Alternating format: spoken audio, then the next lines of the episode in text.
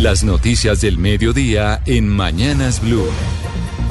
Como siempre hasta ahora nos conectamos con el servicio informativo de Blue Radio para actualizarlos de las noticias más importantes a esta hora en Colombia y en el mundo. A la cabeza del servicio informativo, don Leonardo Sierra, buenas tardes. Muy buenas tardes, eh, Camila. Y pues eh, sin duda la noticia del día sobre la Corte Interamericana de Derechos Humanos frente a lo que fue el exterminio de la Unión Patriótica. Estamos hablando de la década de los 80, de los 90 y también de los 2000, ¿no? Usted recuerda, por ejemplo, grandes dirigentes que tenían una oportunidad de ser presidentes o tenían muchas opciones en las elecciones. Estamos hablando de Pardo Leal, de Jaramillosa, entre muchas figuras de la Unión Patriótica. No, pues claro que sí. Nos, eh, nos, nos acordamos de la década de los 90 cuando cinco candidatos presidenciales fueron asesinados en Colombia en una de las épocas más sangrientas que hemos vivido en nuestro país, como incluso en el aeropuerto El Dorado se mató a uno de ellos. Pero precisamente por eso, por el exterminio de la Unión Patriótica, el Estado colombiano va a tener que indemnizar a las víctimas de estos hechos que ocurrieron en los años 80,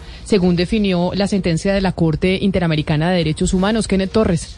Mire, Camila, pues lo que hemos conocido es que la Corte Interamericana de Derechos Humanos condenó y declaró responsable al Estado colombiano por el exterminio de más de seis, de seis mil miembros de la Unión Patriótica desde 1984 y se extendió hasta el 2004. Dentro de las acciones que tiene que cumplir el Estado colombiano en esta condena está el de cumplir las medidas de reparación total e integral, como definir el Día de las Víctimas de la UP. Las universidades públicas también tienen la tarea de recordar estos hechos para que no se repitan y medidas económicas económicas, pues según ha manifestado la directora de la Agencia Nacional de Defensa Jurídica del Estado, Marta Lucía Zamora.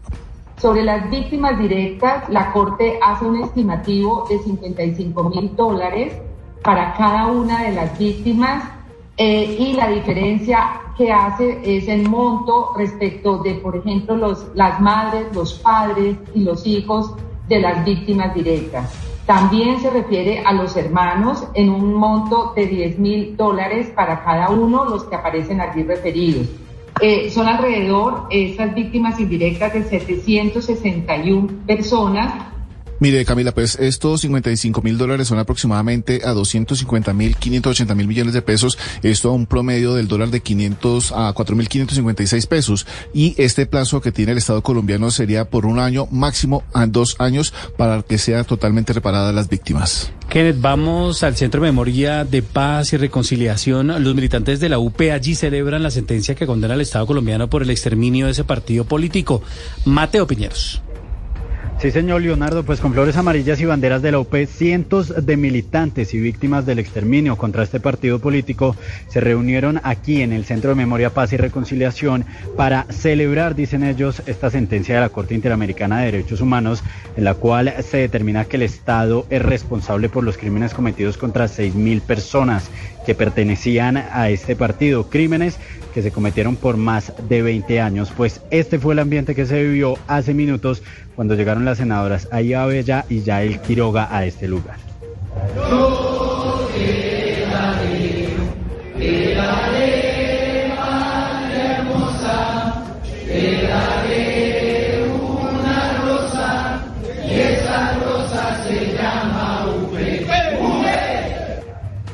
Leonardo dicen desde la UP que hoy es el día de la justicia y aseguran que el mundo entero a partir de hoy va a entender que contra la Unión Patriótica hubo un genocidio del cual fue cómplice el Estado colombiano.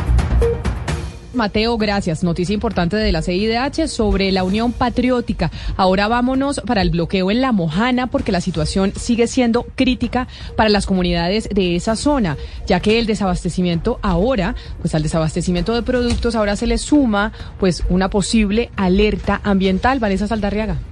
Preocupados por el sexto día de bloqueo que se completa en la Mojana Sucreña, los habitantes de municipios como Ayapé y Montelíbano están llamando la atención por la emergencia ambiental que se podría registrar en las próximas horas, luego de que se cumplieran cinco días de que una decena de camiones recolectores de basura no hubiesen podido cumplir con su recorrido hasta el relleno sanitario de Montería para hacer el depósito de los desechos de más de cinco municipios del departamento de Córdoba. La situación no solamente está generando malos olores en la carretera, sino también un posible riesgo para para los que viven en el sector. Así lo reporta uno de los residentes en la zona. Los carros, los carros recolectores de basura que tienen que venir a traer la basura a Montería no han podido tampoco. Y ellos tienen que traerlo acá casi llegando a Montería, al relleno sanitario, llevan cinco días. A esta hora son aproximadamente 80 kilómetros de vía los que se encuentran ocupados por vehículos, tanto en las carreteras de Antioquia como en Córdoba, los cuales siguen esperando la apertura de la carretera para poder hacer su respectivo tránsito y Medellín vivió su día más violento del año.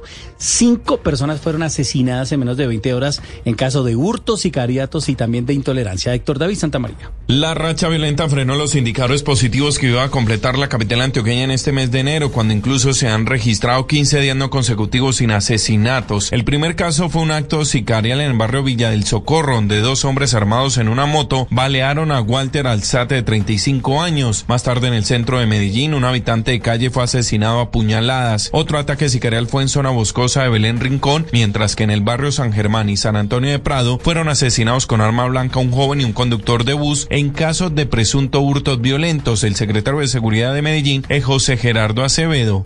Digamos, donde se enfrentaron cinco muertes, pero tres de ellas por riña. Eh, hay ahí ya capturados. Entonces, eh, volver a, a recalcar a los ciudadanos que la intolerancia nos está ganando en este momento. Medellín completó 29 homicidios en lo que va del año, con un incremento de casi el 8%.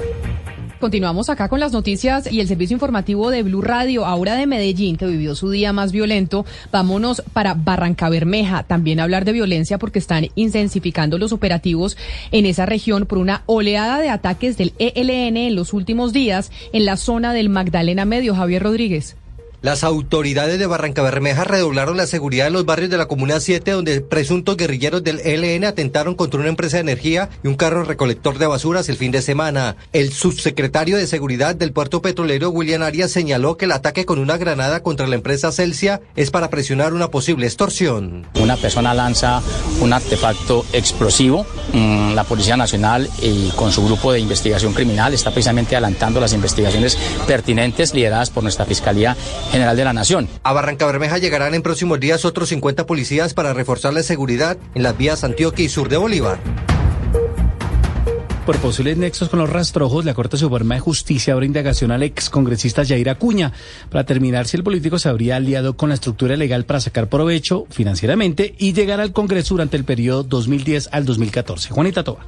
A través de indagatoria, la Sala de Instrucción de la Corte Suprema de Justicia abrió una investigación formal contra el exrepresentante de la Cámara Yair Acuña y debe responder por el presunto delito de concierto para delinquir. La Corte investiga los supuestos vínculos de Acuña con la organización narcotraficante Los Rastrojos de la Costa y su supuesto apoyo para que llegara al Congreso en el periodo 2010-2014 y además investiga si Acuña habría financiado presuntamente a este grupo al margen de la ley. El exrepresentante ha sido cuestionado a lo largo de su carrera política y ha estado inmerso en varias investigaciones por presuntos nexos con paramilitares o por haber sido cercano a condenados políticos de esa región por corrupción y parapolítica.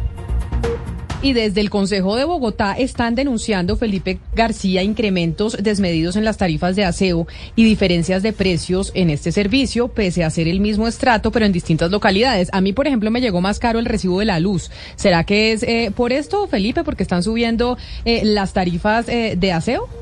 Pues eh, mire Camila, la denuncia tiene que ver con que usuarios del mismo estrato han pagado tarifas de aseo distintas, esto dependiendo del operador de la localidad en la que viven. Algunos ejemplos, el año pasado ciudadanos del estrato 1 en Usme, cuyo operador de aseo es Promo Ambiental, pagaron 6.622 pesos de tarifa de aseo, mientras que los del mismo estrato, pero en la localidad de Engativá, cuyo operador es Bogotá Limpia, pagaron 8.182 pesos, es decir, 1.560 pesos más, sin existir alguna razón para diferenciarlo. Dice el concejal Julio Sastoque que esto se da por el esquema que dejó establecido el exalcalde Enrique Peñalosa hasta el 2026. Esto además de incrementos de tarifas en toda la ciudad por encima del 100%. Escuchemos. Incrementos en las localidades por encima del 50% con este modelo en todas las localidades y casos escabrosos e vergonzosos como el de Engativá y Barrios Unidos, en donde la tarifa ha incrementado hasta un 156% para los estratos 1, 2 y 3, los más vulnerables con mayores dificultades. Estrato 4, 151%, el 5, 144, 117 en el caso del estrato 6. Dice el concejal que ningún bolsillo puede soportar estos incrementos que califica él como desmedidos en medio de una crisis como la que está atravesando el país en estos momentos, por ejemplo, en materia de inflación y otros factores.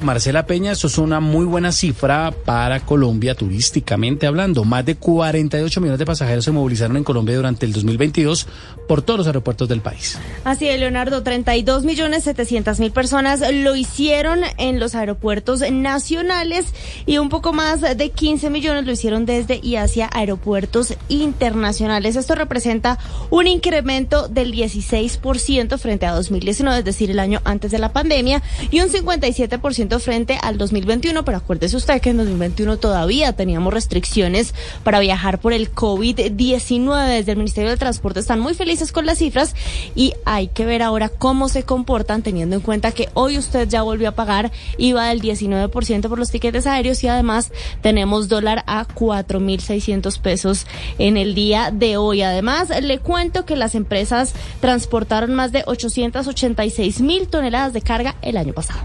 La gente está viajando más. Después de la pandemia, la gente quiere ponerse a viajar, así no tenga plata, prefiere comprar una experiencia que algo material, Marcela.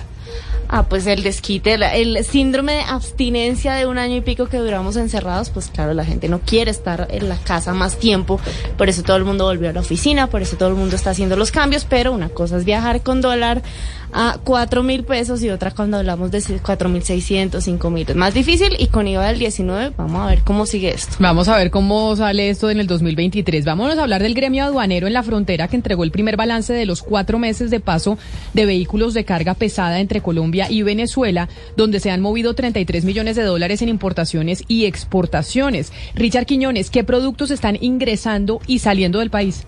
Pues hacia Venezuela se envían productos de primera necesidad contando alimento, aseo y cerámica. Lo que se importa al país es hierro, acero, aluminio y plástico. Son 1.505 vehículos que se han movilizado entre los dos países a través de los puentes internacionales, 35.076 toneladas de estos productos y un promedio de 33 millones de dólares en ganancias. Las operaciones van alzando vuelo alcanzando un 17,75% de la meta proyectada. Así lo dio a conocer a Blue Radio Sandra Guzmán, presidenta de FITAC Cúcuta vocera del gremio aduanero. Formalizar esa ilegalidad y llevar a que las mercancías deben de cumplir con todos los vistos buenos a que haya lugar para poder hacer las exportaciones y dinamizar los puentes ha costado trabajo. No, no podemos decir que no. Pero los exportadores son conscientes de que debemos cumplirlo, de que debemos eh, ser, ser legales para poder hacer de la frontera una frontera dinámica. Esos productos pasan a través de los puentes internacionales Simón Bolívar y Francisco de Paula Santander. El recién inaugurado puente Atanasio Girardot aún no inicia labores. Blue Radio conoció que están en proceso de construcción de una báscula para poder empezar esta tarea. La noticia internacional. En el mundo, la Organización Mundial de la Salud consideró hoy que el virus del COVID-19 se mantiene como una emergencia sanitaria de alcance internacional porque sigue siendo una enfermedad infecciosa peligrosa que puede causar daños considerables a la salud de las personas y a los sistemas de salud de los países. El Comité de Emergencia de la OMS también se reconoce que la pandemia ha entrado en una fase de transición, lo que puede dar paso a que el nivel de alarma llegue a su fin en los próximos meses, es decir, pasar a una fase, a una fase de normalidad en la que se conviva con el virus de manera segura, con vacunación y prevención. La noticia deportiva. La noticia deportiva a esta hora llega desde Bélgica porque está por confirmarse el préstamo sin opción de compra del defensor colombiano de 29 años Eder Álvarez Balanta del Brujas de Bélgica al Schalke 04 de la Bundesliga alemana. Eder Álvarez Balanta nació en Bogotá hace 29 años, sería su tercer equipo en el fútbol europeo tras el Basilea de Suiza, el Brujas de Bélgica y ahora el Schalke 04 de Alemania. Las principales tendencias en redes sociales. Es tendencia la motiva carta que escribió la viuda de Pelé, Marcia Oki, a un mes del fallecimiento de la leyenda brasileña. A través de la cuenta de Twitter del astro de fútbol se compartió el texto en el que Aoki asegura sentir un vacío tras la pérdida del que sería el amor de su vida. Escribió, y abro comillas, decir adiós a la persona que amo y acostumbrarme a no tener a mi lado la razón de mi vida, su amor lleno de cariño, sentido del humor único y su complicidad llevará tiempo. Aoki además agradeció por los millones de mensajes de cariño y solidaridad que ha recibido tras la muerte de Pelé, que ocurrió el pasado 29 de diciembre a sus 82 años de edad, después de pasar un año luchando fuertemente contra un agresivo cáncer de colon. La carta completa de Marcia Oki, en homenaje al rey del fútbol, ya la pueden encontrar en www.bluradio.com, además de otras tendencias en redes sociales.